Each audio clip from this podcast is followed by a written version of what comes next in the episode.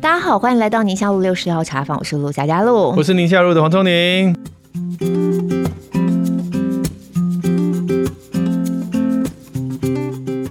是，嗯，我不晓得是对我自己来说，我想对很多听友来说呢，应该都是如愿以偿的一集。如愿以偿，如愿以偿。因为上一次我们录听友回应，不才刚讲嘛，讲说、嗯、啊，我要来敲碗平浩老师。我们那时候就是介绍提到他的新书嘛。啊。我说我想敲碗平浩老师，因为我其实常常听到平浩老师在亲子天下 Podcast，然后跟邓慧老师之间的对谈，我就觉得嗯很有收获，这样子就想要敲碗他，敲敲敲敲敲，立刻就敲到了，立刻就敲到了。其实敲他没有那么难，真的。我，我常常敲他，敲他的头，敲他的头，敲他的头，这样有可以吗？有礼貌吗？敲敲哪里都可以。有声音吗？扣扣扣有声音吗？好奇。我好歹有一百八，好不好？然后跳起来敲才行。欢迎品浩老师来到六十六号茶坊，欢迎你。是主持人好，各位听众朋友大家好，我是品浩，非常高兴能来跟大家做一些交流，这样。对、嗯、啊，品浩老师真的是老，是 我刚刚本来说老江湖了，因为他其实上一本书没有很、嗯、没有很久啊，心理韧性是就是上一本嘛，对，啊、对不对？对，还放在我架上。你不是是很新？你不是现在治疗所的执行长吗？怎么这么有空？是不是？你都是时间管理大师？是不是？没有没有没有，因为之前那一本真的是真的是一个非常呕心沥血的一个尝试，可是这一本暂停情绪风暴，其实你看，就是我自己本身就是。在食物界服务很多儿童青少年嘛，把案例集结起来。这这本书内容其实就是这十几年来，其实很多的食物工作的一些经验的汇总。对，所以说它其实写起来相对就是一个比较类似是反思跟整理的过程。哦，所以相对来说，它时间上面来说，其实就是经验都在了，那我只是把它想办法写出来而已。哦，写起来行云流水这样。对对对对对，所以没有没有很快啦。老师的孩子也不小喽，对不对？不小。哦，不小不小，每次讲到他火气都不小。你也有这种？我其实就想接这一句，我想说，就是跟孩子沟通完之后，果然这个妙笔生辉，对，写起来更是有很有 feel 这样子。所以老师，你孩子多大呀？呃，现在是高中哦，这么大？对对对对对，就是高中。他也是保养很好。我真要讲，你看起来不像哎，对，是不是就是年轻不懂事？当你八十岁跟八十三岁，你就有差。问题是不是 人家孩子已经上高中了？差不多啊。你几个？你几个？差不多啊。我的孩子加三年也是高中啊。还要你还要再加三年，你跟他加起来这样子，我们有六年的落差哎。啊，对哦，我数学不好。对啊，不是说三年差不多吗？所以差不多。他又比我们小三岁。对。那老师，你们家就一个吗？一个一个一个一个就够了。我就很你看，我每次都要比这个，自己都要气死。你看你一个，然后 孩子已经高中了，我我小的还在幼稚园呢，我还在幼稚园。来好好享受这个过程。而且你现在在幼稚园嘛，对不对？我觉得幼稚园真的就是一个非常非常天真活泼又可爱，然后就是说大部分的时候都是非常，你知道，就是融洽，然后看到他就会融化。我跟我跟你说，露露都是哦，看那天心情说话。他今天哦，听到你只有一个孩子，他今天情绪比较火爆，就说：“哼，我家三个，三个。”上一次他心情很好的时候，劝我们上一位来宾说：“多生几个，真的，你生到第二个、第三个，你就没，只是带起来特别轻松。”所以大家听这个节目会有一点那种，嗯，今天是哪位来主持？跟上一首一位嘛？果然，这个天气的影响非常大。因为我们家那个年纪很快，你看我们家等于是有国中生、国小高年级，然后又有幼稚园的，所以不同阶段不同挑战呐。不过我觉得老师这本书因为很切合我们，其实听友非常常在给我们 feedback 或想要问的问题呀，想要我们做一些呼应的啊，其实都是跟情绪有关。然后我们有一集节目其实是蛮早以前做的，都是在讲杏仁核嘛，我们不要被杏仁核控制了。那一集也是哦，大家就是回响很大这样子。对，所以我觉得今天。找到品浩老师来到我们这边聊一聊，应该是很被期待。大家等一下就是收获满满这样。而且我其实今天也是有一个，你知道，有一个私人的状况。然后想说，既然平浩老师来，顺便来跟平浩先问。你现在假公济私就是了。我不每次都这样吗？因为做节目是为什么的？就是对做节目就是要假公济私嘛。来，不，因为我觉得平浩老师 本身就是心理咨商嘛，常常陪伴大家走过各式各样的困难啊，或是挫折，心里头过不去的时候。那因为呢，在八月中那段时间呢，嗯。虽然距离现在大家听到又有一段时间，嗯、可是我想把大家稍微拉回到那个时候，我不晓得大家有没有跟我一样有一种集体情绪的感受，因为在八月的时候，我那时候播新闻哦。大概一两个礼拜，情绪都蛮低落的，嗯、是真的是被我自己播到的新闻受到蛮大的影响，嗯、因为都是那种悲欢离合这样子的，人生之间就难以承受的痛啊。是先是八月十七号爱成轻生嘛，那因为我自己本身也有访问过他，所以对于他的人生当中所碰到的一些挫折、辛苦，其实是还算知道对啊。那时候。发生这件事情就觉得有点错愕，这样，因为很突然，对他们教会人来说也很意外。结果才短短的几天的时间，八月二十一号，于愿琪就因为癌症过世，嗯、才三十九岁的年纪。那那个时候看到于天夫妻。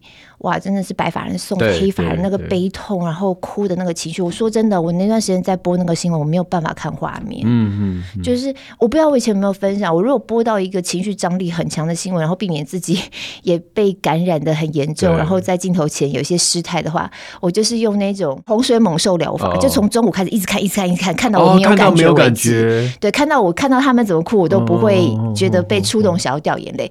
可是那一天那个新闻，我觉得我真的没有办法，因为。就是于天雅皮夫妻碰到女儿这样的离开，真的他们的伤痛，然后他们很直接的表达，我每看一次心里头就很难过，然后就会觉得，所以我那时候播那个新闻的时候，我的选择就是真的就不要看，嗯，我就是头撇开，然后去看稿，去看什么 东张西望，反正我就是不要看那个画面就对了。然后紧接着隔一天而已，八月二十一号于愿琪的新闻，然后隔一天八月二十号就是台南杀警案，嗯、两个警察，所以我刚好今天借着平浩老师。来，其实我自己也很想想要先聊一聊的，也是跟情绪有关的。嗯、因为当时接连了几个这么重大的新闻，那我心里头一直在想着悲伤陪伴的这件事情。嗯、因为我就觉得好难哦。然后对于整个，我记得那时候。有朋友就跟我说：“哎、欸，他们家孩子也很厉害，不知道是不是高敏儿。就他们家孩子说，为什么陆阿姨就是这几天播新闻，脸色看起来都哦，对。然后我就说，对，这这几天的新闻，我真的没有办法，我就是对怎么样都没有办法让自己稍微心情好一点点。整个都是乌云笼罩的感觉。对对对，嗯、虽然说实在话都是新闻画面里面的，不是自己就是身边亲朋好友就在周边的那种事情发生，可是你都很难去避免被这种悲伤。”的情绪所渲染，嗯、所以当然我们今天要聊情绪啊，很多情绪讲到老师这本书是情绪风暴嘛，好像就是突然发脾气呀，然后突然整个炸开啊这种。那我在今天节目的最早一开始，如果把大家拉回到八月中下旬的那个接二连三的新闻的时候，嗯、我觉得其实社会整体都有一点点的那种低气压的氛围，在那个悲伤的情绪里头。你那段时间有感觉吗？从你人曾经有看过一个。文献说，医生啊，大概到当第三年的医生的时候，他对于一些同理感就会降低，因为你看太多生老病死了。对对对，就是他如果没有办法这样子去接纳这是生命的常态，他根本没办法工作。嗯，所以渐渐的，然后在第二年还是第三年，我我印象中有一个统计这样。嗯，所以这个可能也是为什么我我并不会因为接二连三的这样的一个新闻，我可能。有些新闻会有愤怒，比如像杀警案，你会有愤怒，对对对对。哦，那这个癌症病逝，你会有点就是无奈。嗯、那轻生就会觉得有点就是辛苦，我会觉得陪伴他的人很辛苦，他自己也很辛苦。对。那这些事情都是我去 coping 这样的一个情绪的方法。是是是。但我觉得这个都是面对不是你家人了。对，家人呢就另外一回事。对对，家人完全不。可能因为那段时间太接二连三的发生了，所以对我一个就是必须应着工作的，要不停的看画面，不停处理这些的人来说，有一点 too much 那种感觉。所以平浩老师，你自己本身临床心理师嘛，在想过去或许也曾经有过像这样子的经验，陪伴人家走过特别难熬的过程。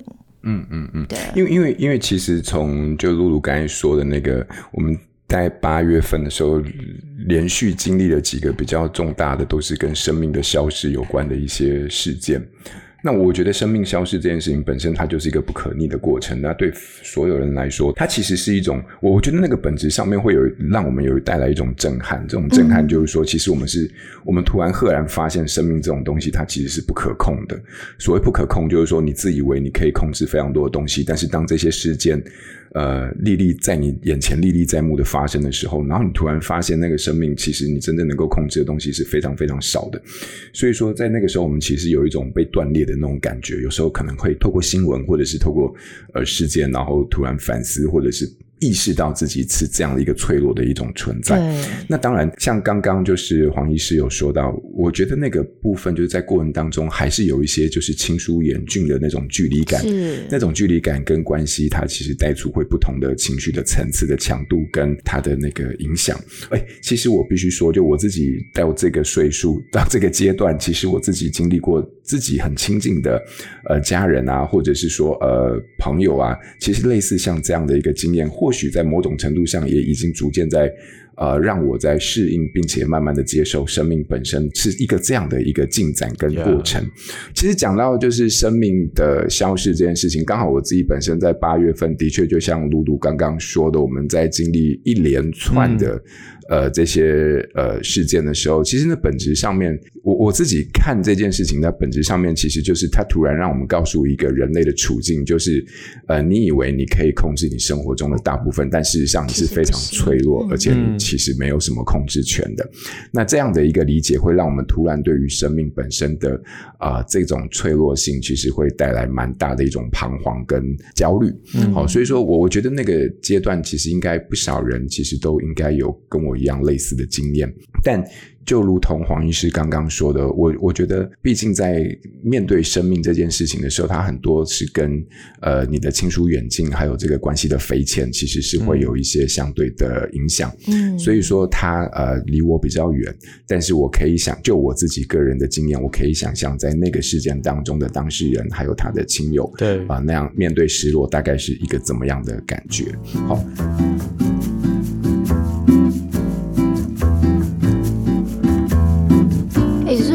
对象的，就是，例如说对老人、对小孩、对什么。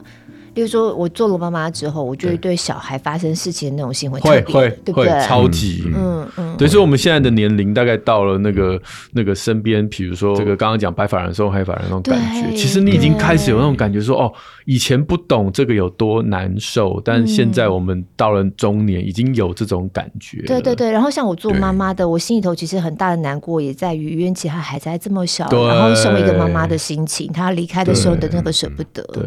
对，所以也是随着我们的身份的改变，我们对于那种同理的情绪也会不一样。真的，嗯。然后我觉得像我们男生，不不要说我们男生了，就是像我刚刚不是讲说，医生对于这种事情，尤其是癌症过世，这这几乎是 daily 都在发生的，身边的就是听听都很多嘛。对，嗯，我们会很不不去想，也不去谈，就是只要跟我们稍微离太远的朋友亲人，我们就会觉得说这件事情就是你你我一。想到就是我能够替他身边那个呃陪伴他的家人做些什么，如果真的认识的话。那对于一般人来说，要陪伴像这样的情绪，我们能怎么面对呢？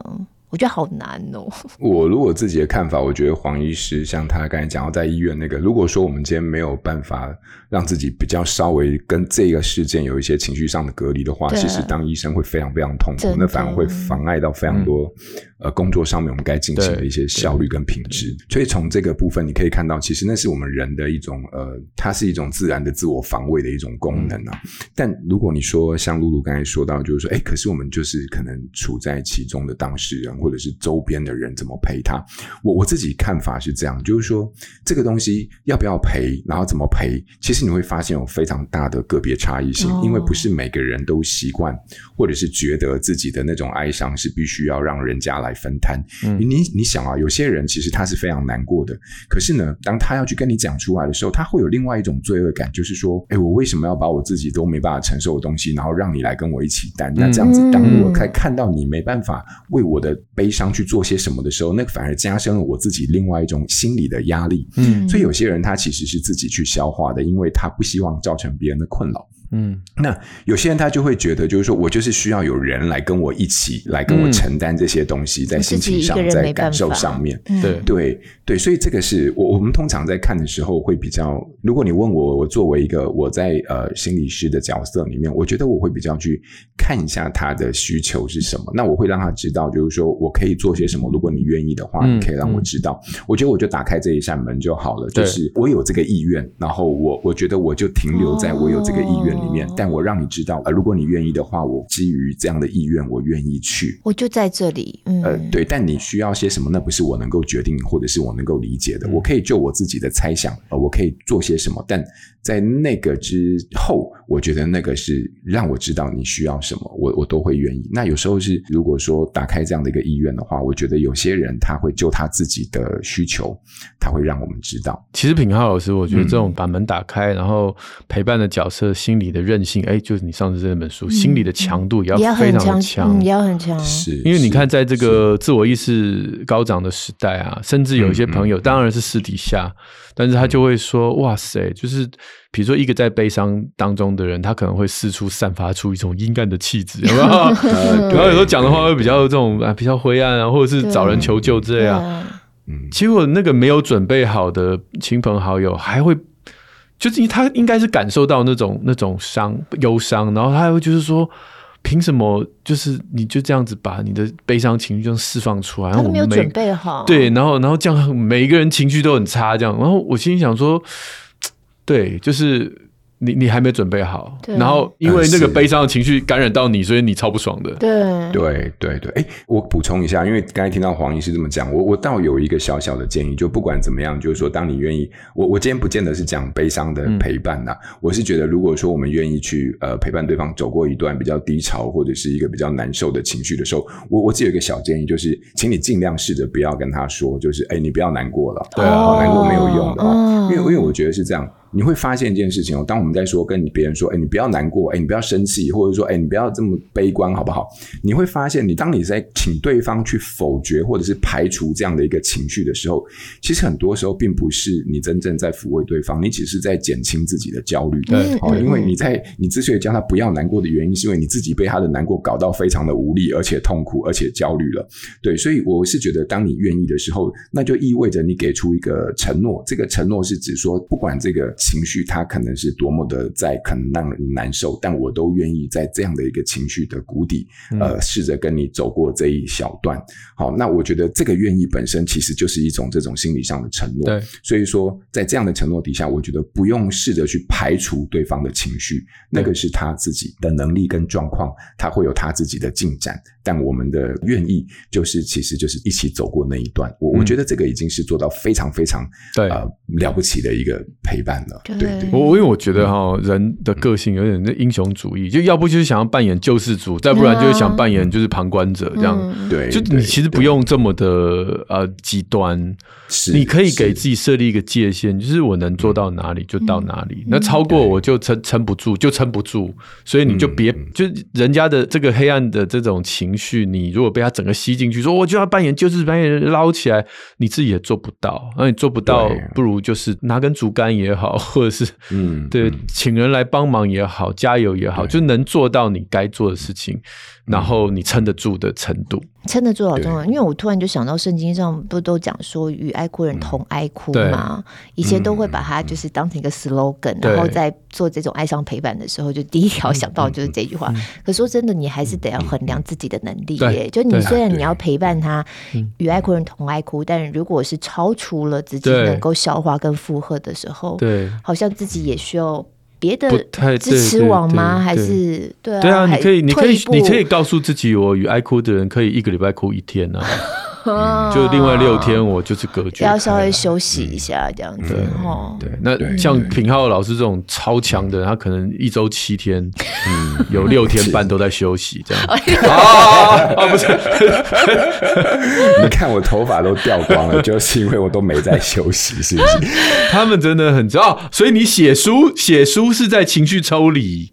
哦，呃，就是在做自我的情绪的调节嘛，对不对？对，我觉得你那个提点真的很重要，就是说那个是量力而为，那个英雄主义就是我们都想要帮对方做些什么，有时候就是就是把你自己也栽进那个漩涡里面。嗯嗯。但我觉得你愿意本身，其实有时候光你愿意的态度就已经是一个疗愈的开始了。可能你陪伴对象都好了，你还没好，有可能。我跟你讲，真的会。哦，我还以为嗯，只是开玩笑讲讲。然后到后来还自己在那边生气。想说为什么你可以那么开心？你已经好了，然后我现在还这样子，我被搞成这样，然后你怎么可以？对 对对，我觉得真的会，那个是一个无底洞。如果真的是很忧伤的陪伴，你你陪伴他的时候，你一定要有自知，就是我能够。每个人的每个人的特质不一样，所以能够做到的、能够消化承受的也都不一样。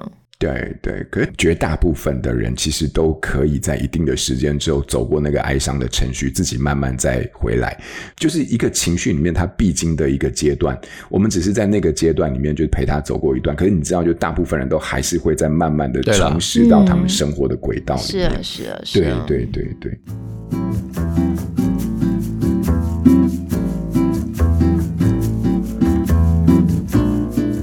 回到老师写的这本书，嗯、是是暂停情绪风暴。我那时候一看之后就觉得哇，这本书就是一个指南呢，指引这样子，非常清楚，告诉我们说情绪要整个爆炸的时候，它是一个什么样的阶段。老师分成了七个阶段。先跟听众朋友讲一下这本书的主轴，其实大部分是在讲大人跟小孩、亲师哈、家长跟孩子。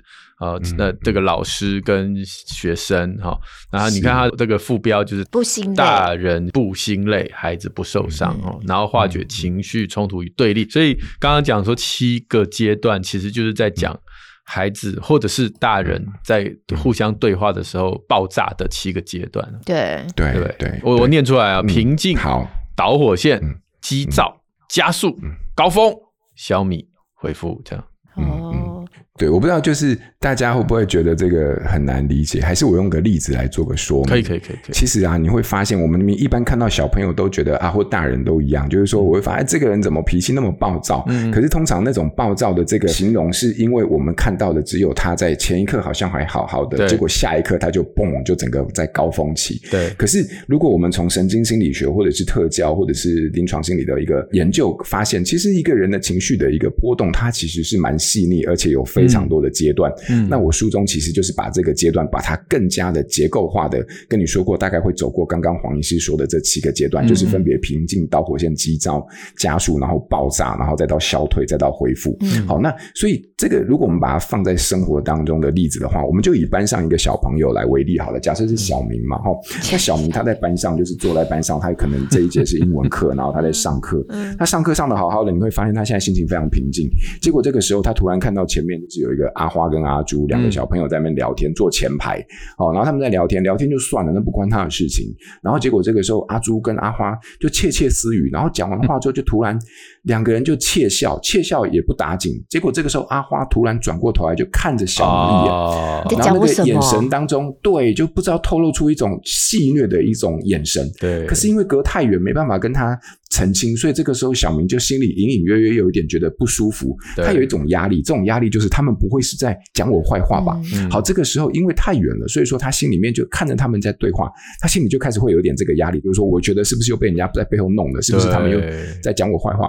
这个时候因为问题没办法解决，压力持续进来，然后阿花跟阿朱越讲越开心，这个时候冷不防就是阿花也转过头来对着小明笑了一下，嗯、这时候小明受不了了，他就觉得他们一定是在弄我，所以他就瞪大眼睛，然后开始可能就做一些比较，你知道，就是激动的小动作，可能把纸折成一团，然后做事就是想要朝他们丢过去，不然就是用眼神想要杀死他们，不是，就是用眼神想要让他们喝阻他们。好，可是因为那眼神瞪得非常大，但是他们却没看到。这个时候冷不防就是在台上上课的老师突然转头看到小明瞪大眼睛看着别人，这个时候老师第一印象就是觉得你又没有在专心上课了，对不对？所以他就说：“哎，小明，你上课要专心哦。”这个时候就是对小明来说：“哎。”我原本只是觉得别人要弄我，我什么也没做。这个时候就躺着也中枪，被老师突然念了一句，搞得好像我上课从头到尾都没在专心一样。嗯、所以这个时候他身体就开始有一点不爽了。好，那这种不爽就变成刚刚除了急躁以外，他其实开始就觉得非常的生气。嗯，这种生气可能他自己也不自觉的就冒出一句，就是说搞什么东西哦，白痴哦，又不是我，好，问题又不是我。好，那这这句话又被老师听到了，好有即视感哦。哎，对，是不是？因为小孩就是会这样。老师很辛苦的地方，就是每天这种大大小小的状况。啊，结果老师听到又想说你是在骂我，所以说，哎，你这句话可以在这边这样讲吗？我现在在上什么课？你在搞什么东西？你这什么态度？然后小明一听到讲说，我天哪，超无辜的，从头到尾我什么都没做，就被两个女生在后面弄，结果现在你也在那边误会我，棒一声，然后可能就。砰！就冲出教室，然后冲出教室之后，老师就派人去找他，对不对？好不容易把他找回来之后，他就在那边，哼，就低着头，或者是就是你知道，就趴在桌子上，然后就不愿意上课。这个就是在消退的阶段。刚刚那个冲出去就是我们所谓爆炸阶段，然后再开始慢慢的，你会发现，哎，随着这个时间的推移，然后他慢慢情绪又开始在放学前终于平稳下来。嗯、好，所以你会发现，哎，虽然这是一个学校的情境，但是里面是非常细致的把一个人的情绪从平静一直到爆炸，再到恢复。它其实都是有一个这样的流动，那往往当然就是因为我们大部分看到就是在平静，上一秒还好好的，下一秒就怎么样就爆炸，对，所以我们往往会有一个印象就是哎。诶它就是这个瞬间的，就就直接就像那云霄飞车，就直接拉上去，然后再掉，就拉上去了。对，可是你会发现，其实我们坐云霄飞车，它要真正下坡的时候，到最高点的时候，它不是都嘟嘟嘟嘟嘟嘟一直慢慢的往上，对不对？好，所以说其实那个慢慢的往上的这个过程，就是所谓的导火线，就是心理的压力、急躁还有加速。好，那这几个阶段，其实呃，我们如果说有了一个这样的一个概念的时候呢，其实我们在看小朋友的行为的时候，就开始有一个比较可以。帮助我们去理解小朋友情绪的框架，嗯、那这个框架大概就可以帮助我们去试着去找出他现在有可能在哪个阶段，然后我们就可以依照呃书中的一些建议，有一些可以应应的介入跟方法，大概是这个样子。这应该不是只是小朋友吧？哦、大人也应该是。大人也是啊，哦、大人因为是无药可救啦，所以不是不是不是，我不要误会啊！我说的无药可救，就是真的是字面上的意思，就是没有一颗药是可以帮助我们去解决自己情绪，所以那个。如果如果如果就是让他买 买个那个 Apple Watch 给他，他可以测心跳吗？那看到心跳正在变高的时候，哦，你在导火线跟急躁期哦。离你远一点，离你远一点。哎、欸，我有一个好奇啊，老师讲的这个就是线性的发展，在那个巧遇当中，因为这样所以那样，然后慢慢慢慢变最后那样这样子。可是有的时候我们会觉得他怎么突然就炸掉的原因是因为没有，是因为那个导火线可能是几年前、嗯、或是多年累积起来的某一个事情，哦、大家都觉得其实那没什么。是可是他因为他成长的经验的某一个点，他觉得你讲这句话他特别的，例如说有人特别介意，呃，你说什么都可以，就是不能说我妈妈怎样。样怎样？对对对对对。假设是这样，所以别人我只是开个小玩笑，他就突然，哎，那个导火线不是在这个现场才发生的，还有可能是多年前累积起来的一个，对啊。你你的这个提点真的是，我觉得让我有又有一个新的想法。对，所以这个导火线它的层次其实是有非常多的，对不对？嗯。我们都觉得可能是现场，可是有时候更多的时候，搞不好是他自己的一些个人的议题啊。对。对不对？比如说，哎，讲到这个家人，你吵架怎么可以牵扯到我的亲密的家人呢？哈，那这个东西它本身就是他个人的一些议题。所以说，有时候这个导火线它的层次其实是非常多的，但是放在小朋友身上的话，因为他的呃岁数或者是生命经验其实是非常有限，所以通常这个导火线会跟压力比较直接相关。可是如果你看，这就是为什么放在大人身上的时候，尽管也是走这个途径，但是它的内容会更多，嗯、更加相形复杂。对，对你在书上里面有借由这七个呃阶段，然后你有画了一些比较宽跟比较窄，嗯、你就说有些人他的那个。呃，加速跟高峰特别的窄，有些人他的导火线特别的长，或有些人他的消弭特别的久，要骑很久。对对对，对那那是不是那是跟个性有关？像我看完你的书，我就会觉得我是那个平静导火线急躁加速高峰，然后立刻消弭这样。所以你是来得快去得快的，我就是前面我都来的好像也没有快了，我一直我可能前面就会忍耐忍耐忍耐，到个临界点，然后。后我对。我就不太会前面会有什么垃圾话什么的，但是我基本上就到一个点我就炸掉，嗯，然后炸完就没事了，炸完就灭火这样，然后就好像什么时候没发生。我觉得会耶，我觉得可能跟个性，然后这个个性可能跟环境的互动又会带来很多不同的经验，然后这些经验就会变成你在个性的一部分，所以会会会，我觉得这个东西影响其实是非常多的。但是我们通常看到的结，我们都是看结果论嘛，对不对？可是，在那之前的原因一定是跟个性，然后还有这个所处的环境是有关系。所以，我们先来救火一下，因为大部分的家长跟老师。或者是我们家的孩子也一样，然后就是他看到就是四跟五，他前面爆炸的时候了，对对，然后前面那些东西，你除非事后去想，不然你也不晓得。对对，真的。所以爆炸的当下，我看你在有一个章节里面讲了好几个方法去可以处理这个加速跟高峰，然后你的意思是大家可以自己选一个的意思？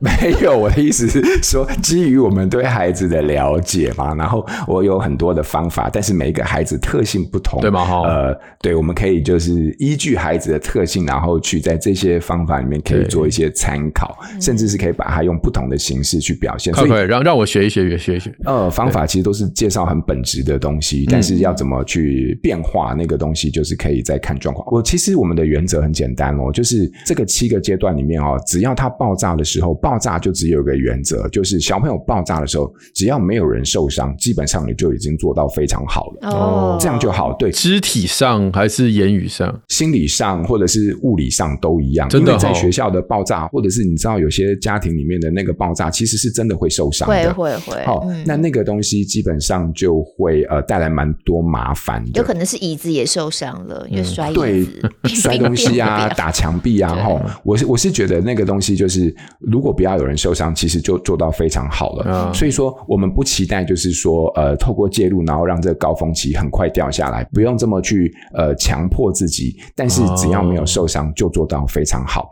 可是接下来。可能大家就会好奇说，那我可不可以就是说，在让它爆炸之前，可以让它不要那么快爆炸呢？嗯、或者是延缓它的爆炸，嗯、或者是降低它的爆炸？所以这个就是我们前面在导火线、急躁期跟加速期这三个阶段，我们可以有非常多的做法。可是往往就像露露还有黄医师说的，就是我们发现的时候都已经在加速期啊，或者在急躁期啊，然后是前面那些什么，那我们这个阶段就很紧迫啦。真的，而且我还要先把老师的书找到。哦、孩子，你先不要这么快的进入到加。加速，你先等我看一下老师这个。不用不用，你你如果这个时候找到书的话，就先不用翻了，你就直接把它卷起来，卷起来，卷成棒状，直接打下去，是不是？就会安静下来。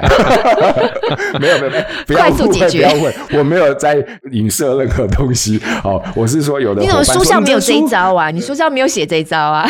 那我跟你讲，我我有一个朋友真的跟我说，你的书很好用，我都还没翻开，小朋友就平静了。我说，哎，这这是不可能的事情，你是怎么用这本书？他说。我只是把书卷起来，想说把它拿走，结果呢？结果卷起来的那一瞬间，小朋友看到他就安静了。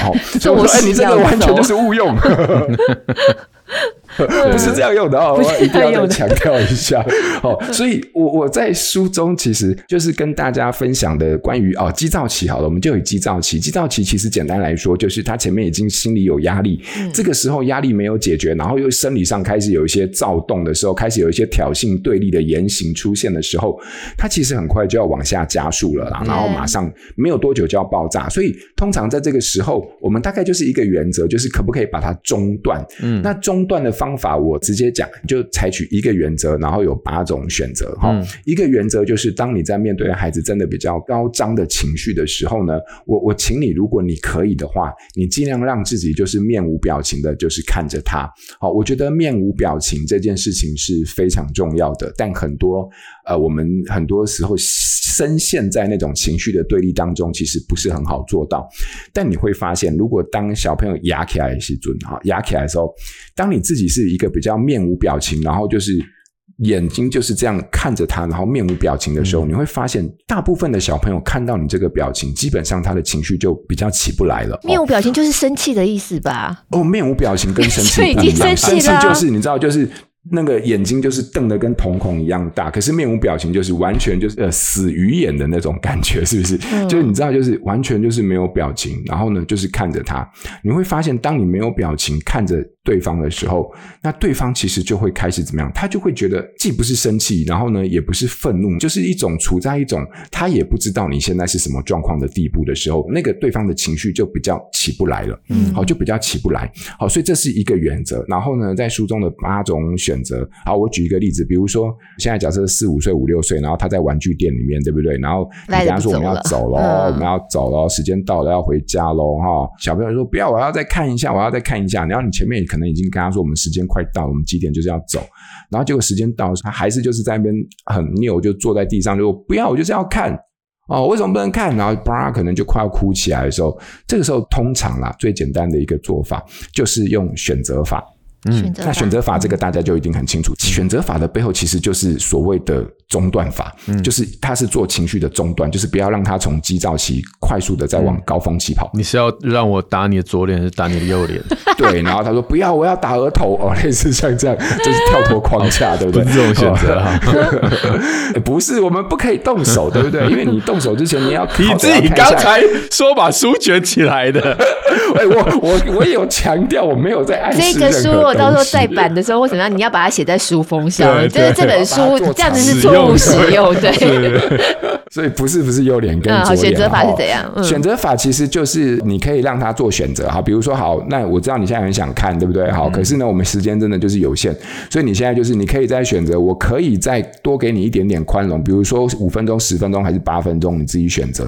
那小朋友一定就是选择那个时间最多的那个。对。那个选项嘛，那可是你会发现哦，比起前面完全没有任何一个框架的情况底下，当小朋友做出一个选择本身，他不见得会遵守，对，但是他就已经在做出一种口语上的承诺的这样的一种形式下的时候，在限缩自己的什么呃反应的范围了。哦，所以他其实本质上面就是一种心理上的预备，但是是由他发起的一个选择。好，但是呢，事实上这从头到尾都是你给出的一个可接受的空间的时候，对，所以选择法其实是最简单也是最明了的一个做法。我还蛮常用的。选择法就是一定就是五分钟、八分钟、十分钟，他绝对选择那个对他最有利的部分。可是那都是在你可以接受的范围内。对，那就算十分钟到他还不愿意走，但是那是他给你的承诺。所以这个时候，在所有的就是所谓的逻辑上面来说，他其实是站在一个自己已经是吃亏，而且是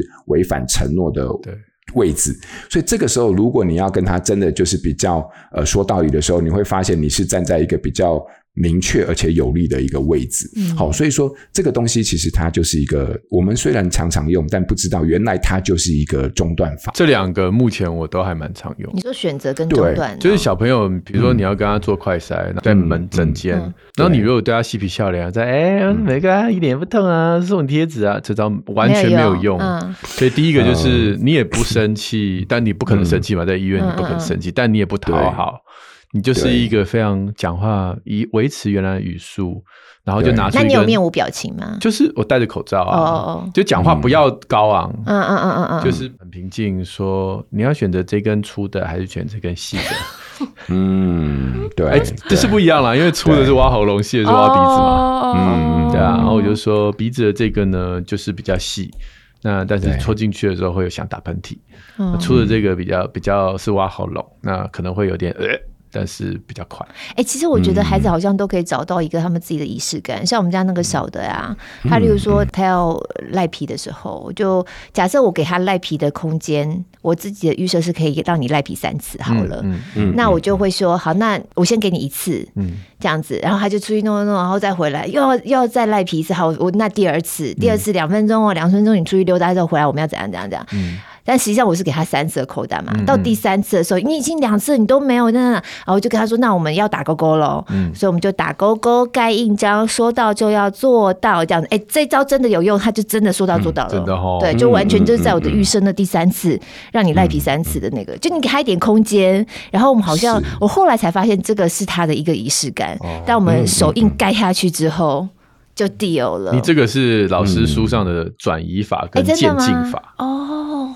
转移就是注意力转移，渐进就是让你从一点点哦，对，好轻易可以做到，然后再慢慢往下做更难的部分。原来我也有什么法，每个人都会，对啊，每个人都会。归纳在哪个里面这样子，自成一格，自成一格。当妈妈也不是第一天当妈妈，对不对？总是会摸索出一些太厉害了，但总就是因为有些孩子不吃这套了，嗯，所以你可能就要换一套。而且我说真的，你面对大的跟小的方式真的不一样。然后我最近一个新的体会，在应对孩子的情绪，因为我们家大的就是国中了嘛，或国小已经高年级了，然后他们又在体制外学校，他们其实蛮早有手机，他们要在外面跑啊什么之类的，然后我就开始。习惯，其实我我自己也真的习惯。我们现在还蛮习惯用 LINE 上面沟通事情的。我跟小孩，嗯嗯嗯、结果如果要在 LINE 上面吵架，然后跟大的孩子吵架，我发现那个感受也不大一样哎、欸。有一天我上班呐、啊，然后那天其实是假期，然后爸爸就带他们出去溜达，刚好去他看到耳环还是什么东西，反正小东西他想要买，他就要如爸爸买。爸爸就觉得你有自己零用钱，他又要如我，然后 LINE 上面就开始传讯息，然后打电话给我这样子，就说有必要这样吗？就一点小东西什么什么之类的，然后。他的文字，你知道赖上面的文字，有时候再配上贴图，也是很有情绪的感觉。然后我就开始回他，我回他为什么我们要这样做，原因是什么？这样子，我说爸爸这样要求很合理，这样他就生气了。然后对我才打两行字，这样他就回了我有完没完呐、啊？就是有点啰嗦。当然他回有完没完是四个字，但是我的语气就会变成有完没完啊那种感觉。哇塞，你小孩敢跟你说有完没完、欸，是不是有够怒？是不是有够怒？可是因为是文字哦，在赖上面。哦、oh，gosh，这一集我一定要记清楚是什么时候播，我一定不能让他听到。这要截图。那天我在上班，我就立刻跟他说。嗯我就回复那句话，我就是说我很爱你，不代表你可以用这种方式跟我说话。嗯、然后我就说，在你道歉之前，我不会再跟你讲话了。哦呀呀，这是什么法？这是什么法？勒索法？情绪勒索法？情绪勒索法？清楚的因果界限法，对不对？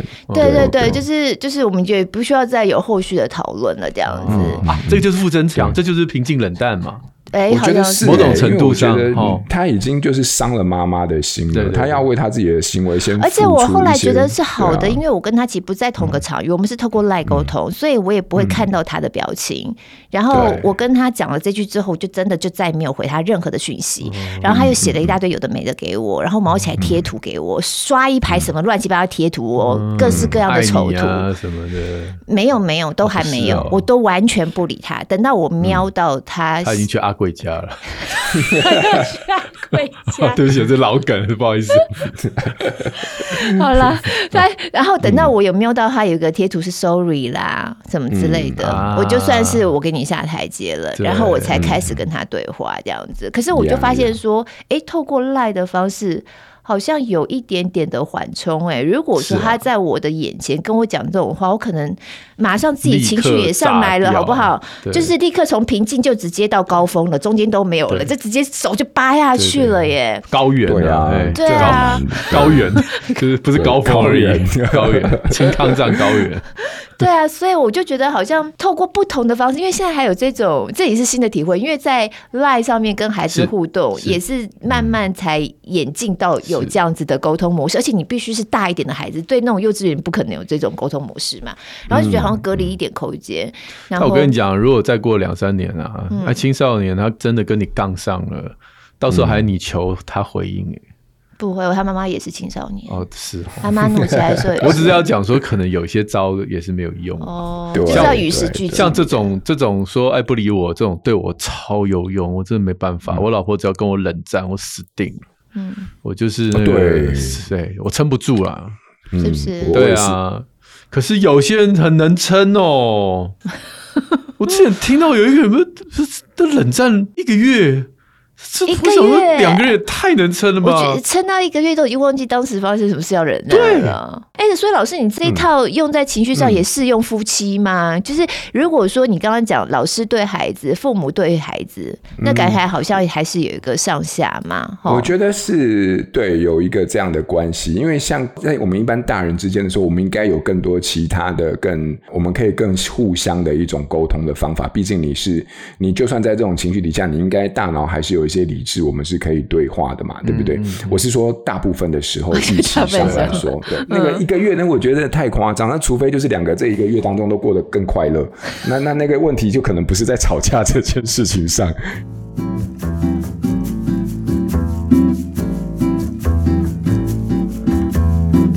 刚刚品皓老师讲的是已经几几种了嘛？哈，对啊，譬如说他就讲关切法，就是你先不针对那个情绪去做指责或者是指引，就是说，哎，有什么需要帮忙吗？哦，哦，啊，刚刚讲选择法，哈，你要选 A 还是选 B？哦，提示法就是有些这种孩子他之所以情绪上来是因为很紧张，你就说没关系，慢慢来，我等你这样子。然后澄清法就是有些孩子他喜欢赌气，你就说你是在对我生气吗？这样子。然后暗示法就是呃，告诉他说，我了解你做这些事情不是故意的。好，那先从对方善意的这个心态，或者是不是故意的心态来解读他的行为，然后这样可以卸下心防。好像你知道，因为我小孩啊，有一点这种，就是你你只要跟他讲什么，我哪有？我哪有？嗯。后来我老婆就要台阶，对我老婆就是很生气，就是我不想跟你再讲话了。就我不管讲你任何的事情，你都说我哪有？我没有啊，我有啊，我没有，我有没有？对，我觉得他就很适合这个。我知道你不是每次都这样。嗯嗯，嗯，你大部分时间都不会。哎，他们对于每次都好像反应就很激烈。你不会吗？嗯，也也会。不是他们，是每个人都会，好不好？跟你讲，每次都，而且像我们每次都说，我们每次都说你们怎样，你你们怎样，然后其中就会有一个，因为不是我，我没有每次啊，是是另外一个，因为我们小孩骂都是一个整体性的骂。对对对对。但我儿子就，我儿子是一个很冷静的人，比如说，我就说。其实你们每次都怎么不收？他说：“你是在说谁吗？” 我就知道他暗示这件事情。我就是说，嗯，对，也许大部分不是你。这个这个高干，对，但另外一个人是另外一个占比比较高的，他就是一副耳边风，不理人这样子。真的每个人方法不同。对，哎，老师还有一个状况，我们听友也有在讲到，我觉得也是很普遍，大家会碰到的情形。有一位听友叫心累嘛，他其实就在讲到说，他们家孩子有一些情绪上的状况，但是也都有找那个心理治疗师有固定咨商啊。然后，但他的问题是说呢，其实不管怎么样去协助，那妈妈状况也时好时坏啊。那妈妈自己状况好的时候，当然就很有耐心，可以好好同理，可以好好安慰孩子。可是妈妈自己心里累的时候，妈妈自己要失去耐心的时候，我要怎么去接住孩子的情绪啊？我觉得这也是真的很、嗯、对对，很常发生在我们生活的现场。哎，就是妈妈自己也没办法，妈妈、嗯、今天下班回来也很累了。因为刚才老师你分享这种在情绪的激躁期的时候，都是小孩情绪渐渐要也压起来，然后大人能够稳住。对，那现在是妈妈自己情绪要压起来，那她怎么去把自己的火灭掉？或爸爸或老师或者对对啊？嗯，哎，我我觉得是这样，就是说。对于情绪这件事情上，生气是一定要走的嘛，对不对？嗯，因为我我觉得生气是不可能避免的，所以有时候你会发现在育儿当中，或者是在亲子。其实不管是亲子还是夫妻，就是这种情绪都一定会来。那我个人对于情绪其实抱持非常开放的态度，就是你一定会生气的，嗯、然后你一定也会爆炸的。嗯，只是就是你事后回想这个爆炸到底有没有造成真正实质上的伤害？我觉得如果有的话，那我们就是下次再稍微再调整。嗯，但是就是一定要爆炸。所以说该骂的时候就要骂，该生气的时候就是要生气。所以说，我觉得就是我们在育儿过程当中一定都会有非常多的冲突啊，嗯、然后还有非常多的生气。我自己本身就生气过非常多次。嗯。嗯嗯，那我我自己会觉得我的生气到底有没有道理？然后呢，这个道理到底是基于什么样的原因？那我记我分享一下我自己一个比较印象深刻的生气。好了，就是有一次，就是可能小朋友答应我的事情没有做到，而且做的真的是非常敷衍。嗯，啊，那那个时候我谈到最后，我突然就是一口气就突然就是冒出来，我就觉得突然你怎么可以这样子？然后我就讲话就非常大声，然后我就说，然后就把你的书卷起来。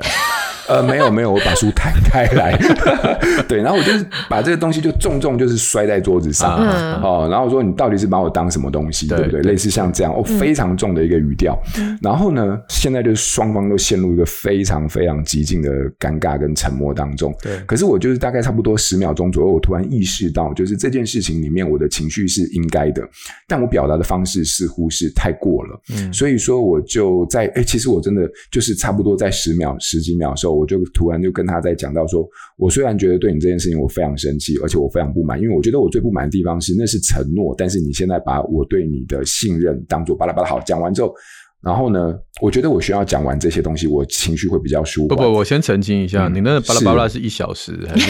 没没没，那巴拉巴拉大概就是对五十九分钟。巴拉巴拉巴拉巴拉巴拉巴拉巴拉巴拉巴拉巴拉巴拉。然后他想说有完没完？只记两分钟，两分钟。没有，就是大概就是你知道，就是一些我的一些。理由原因哈，讲完这些，我觉得我自己心里比较舒坦的时候，那我跟他说，但我突然也意识到，我刚刚这样情绪表达方式其实是非常不恰当的，而且。我觉得我这个情绪并没有跟我生气是那么的一致，我 over 了，所以说我觉得我在这个表达的方式我有不对的地方，所以这个部分我针对这个部分我真对你道歉，因为我真的觉得是我我不应该这样表达。所以你在有情绪的状况下过了十秒，你有这个觉察后，你有办法跟孩子道歉。我跟你讲，品浩老师跟我一模一样，他的那个消米超快的。对，你有经过特别的训练，还是他是一个人的特质？我们就是脸皮薄，我们就是没有办法忍受空气忽然凝结之类。对，然后还有还有还有一个，我觉得自我觉察也有关系哦。就是你你突然意识到你刚刚做完的这些事情，你跳到你自己后面去看你刚刚做的这些事情，然后你就会突然。有那种距离感拉出来的时候，其实你跟你自己的情绪也会有一点点隔绝。对，然后你开始好像可以比较明智的在看刚刚发生的过程当中的某一种逻辑上或者是对错的、嗯、呃一些判断。就是其实你你说我们做这个工作，其实很重要一个部分就是自我觉察。对，所以这个是不是刻意练习，我真的不知道。但是我觉得我我在非常多年这样跟孩子跟家人的、嗯、或者在关系里面的互动下来，我现在比较能够快速的跳出来。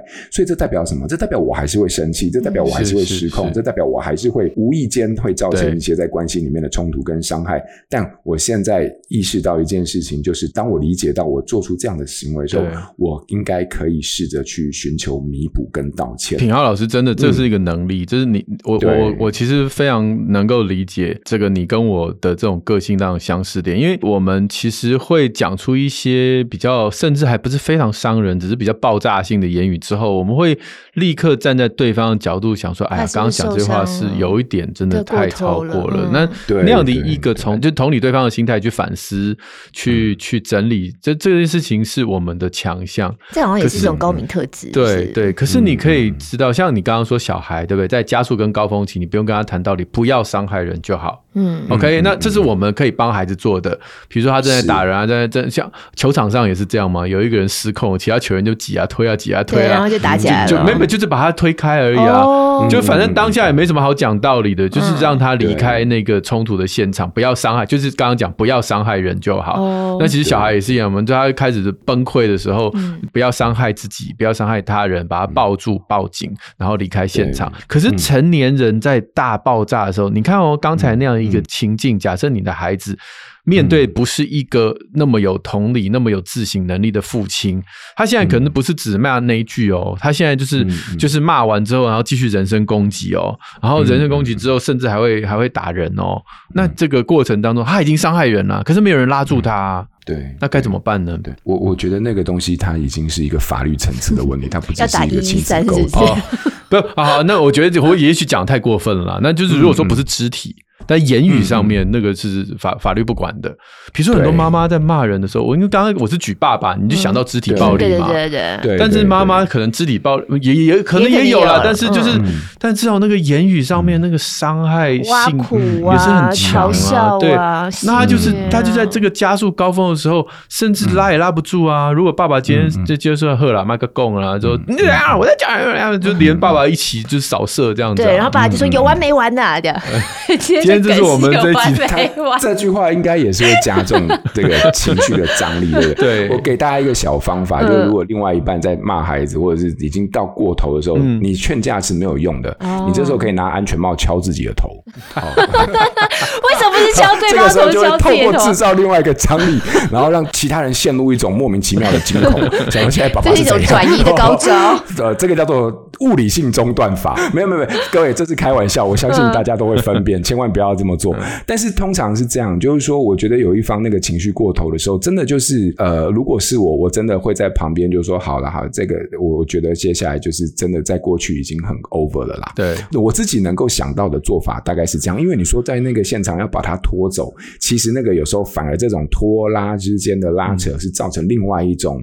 呃压力或者是冲突的开始。嗯，不过大家要有担当，要有肩膀。你看那些球员球球场上崩溃，然后在那边挥拳，你以为劝架的那些队友不会被不小心 K 到吗？也是会啊。哦、对，可是他没关系啊，反正就是离开现场啊，什么推啊、扯啊、拉啊，甚至衣服都会扯破。但至少他没有伤害到对方嘛。嗯嗯嗯。对，那今天想讲的反而更是，就是一个人的时候，你怎么把自己冷静下？因为很多人妈妈就是或爸爸就是骂骂骂骂骂骂骂骂，好了，自己气消了。可是晚上想的时候就觉得很后悔，就是啊，我今天真的太过分了。然后明天同样事情再发生一遍，然后就想，哎呀，我今天真的太过分。然后到后来就很挫折，真的。所以有没有什么办法可以让自己在加速跟高峰的时候或之前能够就是刹车？因为本节目只会那个颜色跟物体的冥想。我已经用了太多次了，我今天就是想让你来做颜色跟物体的冥想。哦，你不知道吗？是说就是做出一些那个没有，就聪明说他他只要是情绪要来的时候要转移注意力嘛，你就看他周遭有什么东西哦，紫色的水壶、黑色的包包，然后就转移注意力。对哦，了解了。哎，我的方法差不多哎，真的，我会离开那个空间。嗯，我现在做到最好的方法就是我可以知道我自己受不了，我要离开那个空间，不然就是我会去找一个我想做的事情。嗯嗯，对。然后你说在那个当下，你说在那个当下，我只能记得就是不要造成伤害，这种伤害不管是物理上的或者是心理上的。对对，所以。简单来说，就是不生气是不可能，因为那违反身为一个人的定律。对对，但是我只求我自己在生气的当下不造成伤害。对，这是我最大的原则，所以一定要生气，而且生气真的比较有益健康。生气比较有益健康。所以，因为刚才我这样问，是因为心累妈的这个问题啦，就是说，当他有情绪的时候，你已经跟他呃提醒，就是已经安慰了，就是说，你有时候失去耐心啊，发脾气是正常的。嗯。好，那如果你今天有像品浩老师有这种来得快去的快，然后立刻可以修补关系，然后消弭情绪。如果你有这样的能力，当然就没有问题嘛。但如果有的时候失去耐心的时候，会伤害人，或伤害自己，然后事后又很后悔的话，那我们就记得，其实离开现场不是错嘛，对不对？是这个意思。嗯，嗯是。不过我听呃黄医师你这样讲，我觉得那隐隐约约我还是会有一个念头啊，就是说，其实我们会不断的在自己的情绪里面反反复复，然后其实就算你事后知道，但是你仍然在当下还是会不断出现。它其实已经变。成是一种我们叫 pattern，就是模式。对。不过通常你会发现，一个人展现出某一种很固着而且固定的模式的时候，那时候已经不是技巧的问题，那就是在那个通常啦，我是说通常没有一定，嗯、就通常那，在那个模式的背后，应该是有一些个人的一些议题。嗯，对。对，那那个议题有时候大概是怎么样？我觉得那是需要更需要去厘清的。比如说，比如说，为什么我就是常常就会让自己处在这种罪恶当中？可是当罪恶过后，我又不断的在重新的又不断非常。常怒不可遏的对于眼前的这个情境，究竟这个情境引发或触动了我什么样无法用理智或者是无法用经验来平复的状况？对，那究竟在这个东西里面我，我我遭遇到什么样的东西？有时候那个东西是需要呃，可能可以是适合去做一些澄清的。嗯，好，所以一旦你觉得你自己是处在一种一成不变而且惯性的模式的时候，通常这种模式本身的发生，跟你这个人的生命经验是有一些关联或者是故事的。就要去找品浩老师聊一聊。对对，就是要去找第三者，专业的第三者帮助，或许可以帮我们去试着理清看看。嗯、我自己就曾经有一有一段经验，嗯、就是那段时间。家里的压力很大，然后工作压力很大，然后我整个睡眠品质也不好，然后我开始有路怒症，然后那段时间就是常常会在路上按喇叭。是啊，那你车上有放球棒吗？是没有，球员卡，球员放球员卡，是可以这样，就是那个拜托你不要不要找警察，这个给你。然后不是这样啦，反正就那段时间真的常常在路上，我我印象很深刻，就是。不小心撞到东西的几率变很高，哦，因为你会脑袋一直在想别的事情，然后然后专注力，开车其实也会变得很焦躁。然后我我那个时候好几年前了，反正常常妈妈打给我的时候啊，动不动我就会发脾气，然后妈妈坐我车上，就是当然了，你也知道妈妈的碎碎念都是那一些，但是我那时候的引爆点就特别高，你就发现我没有办法掌控自己去，就是理理智上我都可以。对，理智上我可以好好开车，情绪来了就来了。对对，就很容易、嗯、很容易崩溃。然后我觉得连连我老婆也看出来。嗯，对啊。那他的解读当然就是我太累哦。但我觉得我那时候我几乎每一次有这个状况，我会开始呃很大量的听诗歌，很大量的听一些一些讲道。嗯。然后把自己拉回那个很单纯，还在还在装备自己要出发的那个青春年少的时候，因为因为那因为感觉我信仰的开始就是在那个哎准备要成人了那种感觉，就是记得那个生命的本质是什么，然后然后我本来焦虑的事情其实可以放下。嗯，那那那个那个就是你要一个洗涤的过程，对，然后再再让自己去，当然洗涤完不能就是这样结束，就既然你洗涤完，然后你就会开始说有些事情我要设下界限，嗯嗯，比如说妈妈打来的电话，我可以不要接，三通只能接两通这样，开玩笑了，就是但类似这样，类似这样，就是说有些事情要勇敢说不。嗯，然后稍微去调整一下，就是也许可以呼应刚才平浩老师说，你你不断的在都是在紧急状况一直救火，紧急状况救火，你不如要找一找那个火源在哪里。对对对，不过这也还是很需要自我觉察的。对，就是但是有的时候你会高估，就是我觉察得到啊，我不是跟你讲，哦、我在发脾气的时候，我也知道我最近状况不好，嗯、我知道，嗯，但是我拿不定主意啊，嗯、就是很多事情就是它是一个 pattern，对对对，啊，就是我每次。啊，跟家人讲话就就最后都这个结果。啊，每次开车就这个结果。然后我觉得那就是要好像重新开机的感觉，这很需要哎、欸。当它形成一个 pattern 的时候，对，对我刚刚突然又冒出一个问题啊，尤其你刚刚在讲 pattern，我觉得那对于孩子来说其实影响也很大。如果在家庭以后大家应对情绪变成一个 pattern 的话，然后可能就会让孩子也习惯，或是自己看到就这样学起来了。可是对反过来来讲，如果我们今天比较呃有觉察的，然后知道怎么样有技巧的或有意识的在应对孩子的情绪的时候，我们现在不是常常都说有些孩子有些情绪。障碍的问题嘛，我们总希望孩子年纪小，不知道怎么样来接住自己的情绪，怎么样来应对自己情绪，长长大之后就会好一点了嘛。我们要怎么从比较正面态度来去看？就是如果我今天这样应对孩子的情绪是有技巧，这对孩子接住自己的情绪也是有帮助的嘛。那如果说这孩子本身真的，我们从小觉得他是不是有点情绪障碍啊？这种小孩，我们也可以就感觉比较有盼望嘛。我觉得有有，因为我不是说我有有一个孩子，他是也是比较情绪高敏感。对，嗯嗯。经过你不断的去同理他做出一些事情背后的原因，或者背后的想法，或者他的恐惧，你不断的去用这种善意的解读，他长大他会回过头来善意帮你解读。其实你也是示范给他看呢，你怎么样？而且他他是有这个能力的，而且哦，他是有这个能力的，因为他也是高敏儿嘛，嗯、所以他有这个能力，他只是用跟不用而已。哦，其实高敏感是两面刃。对，我今天用在。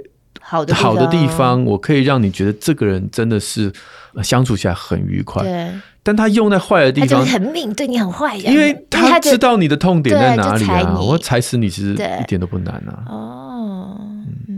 不过，我们如果是说回到一般的情绪障碍的话，我觉得刚刚就是呃，我我我我说要做一个小小的一个解释就好，因为情绪障碍基本上是一个专有名词，它其实是在我们的这个教育的这个特教法里面，它它不是一个临床上的诊断哦，它就是一个特教法里面希望给某一些孩子他能够有一些这个特殊教育的资源的时候，我们必须要先让他有一个定义，所以叫做情绪障碍。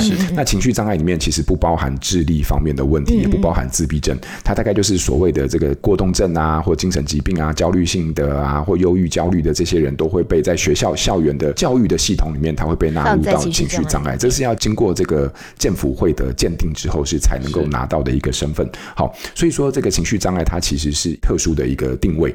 但是我们一般家长在讲的情绪障碍，应该就是啪，就是非常容易爆炸的，对不对？所以结论就是啊，只要是。这种情绪非常容易爆炸，或者说不管是高敏啊、焦虑啊、巴拉巴拉的话，你会发现其实做好情绪教育这件事情本身真的是还蛮有帮助的。这个是蛮多年来的一些临床上的或者是特教的呃领域里面的发现。那所谓的做好情绪教育，简单来说就是他对于自己的情绪是有觉察，而且他有办法去表达自己的情绪，对，然后他能够清楚的说出自己的情绪。那这样子的一个能力，基本上就能够让他自己对于他能够处在一个相对比较能够同整好的状态。所谓同整好的状态，就是说我可以知道我现在发生什么事情，而是什么原因造成这样的结果，而我的情绪是什么。当我都有这样的一个理解跟能够表达的能力的时候，我开始就能够去因应，也就是刚才黄医师说的那个 coping，也就是因应的能力就会跟着发展出来。所以说，情绪教育是最基础也是最核心的一块，那就是从聊情绪开始。懂？对，懂。哇，对。所以那当然也不是一触可及了。真的，啊，不是不是，那真的就是一个，哦、对，你看，你看，现在很多大人也不讲情绪，对不对？他讲情绪都是讲三字经，对，那三字经里面就是各式各样的情绪都有，开心的时候也是一个字，难过的时候也是一个字，生气的时候也是一个字，对，所以他就是没有办法很细致。我有一个朋友，他就在老公生日的时候送他一个大礼物，嗯、就是她老公梦寐以求，其实是很恩爱的一对夫妻，嗯、然后她老公就边打开那个礼物，她在旁边那个直播嘛，嗯、不知道直播还是录影，我说你打开看看，你打开看看，就期待他的反应。对，然后老公打开，然后就开始一直骂三字经。其实是开心的意思。哦，看这样，看真的假的？看，看，然后脸书 po 文，然后底下就是说，真的要好好的学习语言表达，不然整个影片都要逼掉。对啊，所以这一块其实是小朋友的阶段做，其实是刚刚好。嗯，对，为什么有时候就觉得说啊，当我们成为家长的时候，看到孩子，那他就是真的帮助你可以成为更好的人，因为你就必须要去调整自己去应对他呀。对，然后当你自己哎思考过调整之后应对他，其实孩子也会因为这样，嗯，他看到了什么，他也会学起来。就像刚才老师讲的，其实，在情绪上面应对上，也会是慢慢会看到有进步的了哦。所以平华老师，不知道今天我们这一集你的情绪如何？我情绪超好的，我能够跟两位一起同台，我觉得情绪已经可以好到一整天了。哎呀，好表浅的情绪表达，不 然你要我一个字吗？好，我们今天推荐就是这一本啊，《暂停情绪风暴》，大人不心累，孩子不受伤。对，还有之前其实也有推荐过老师那个心理韧性那一本《颠覆起跑点的迷思》，教出有耐挫力。热情跟目的感的孩子，你看多好了，又有耐挫力，又有热情，又有目的感。嗯哼，嗯，所以今天一样会把我们的好书推荐呢，就是相关的资讯会放在我们节目资讯栏里。那如果是亲子天下出版的，一样会在我们的宁夏路好书专卖店。嗯，那我们也欢迎大家同步收听亲子天下 Podcast 关系相谈所，由邓慧文医师与品浩心理师联合主持，每周五更新。欢迎搜寻听亲子天下 Podcast 订阅收听。这也是我固定会听的，真的哈，对对。帮我跟学姐问好啊，谢谢，是是是。那今天就非常谢谢平浩老师来到我们节目现场，然后希望真的我觉得很有帮助了。大家怎么样暂停自己的情绪风暴，然后面对孩子的情绪风暴啊？好，带回去仔细看一看这样子。那各位听友们，在这个余韵绕梁的时候，记得 Apple Podcast 或 Spotify 听的听友能五星赞一下哦。许愿池持续开放当中，我们周六空中再会。谢谢苗老师，拜拜，拜拜，谢谢，拜拜。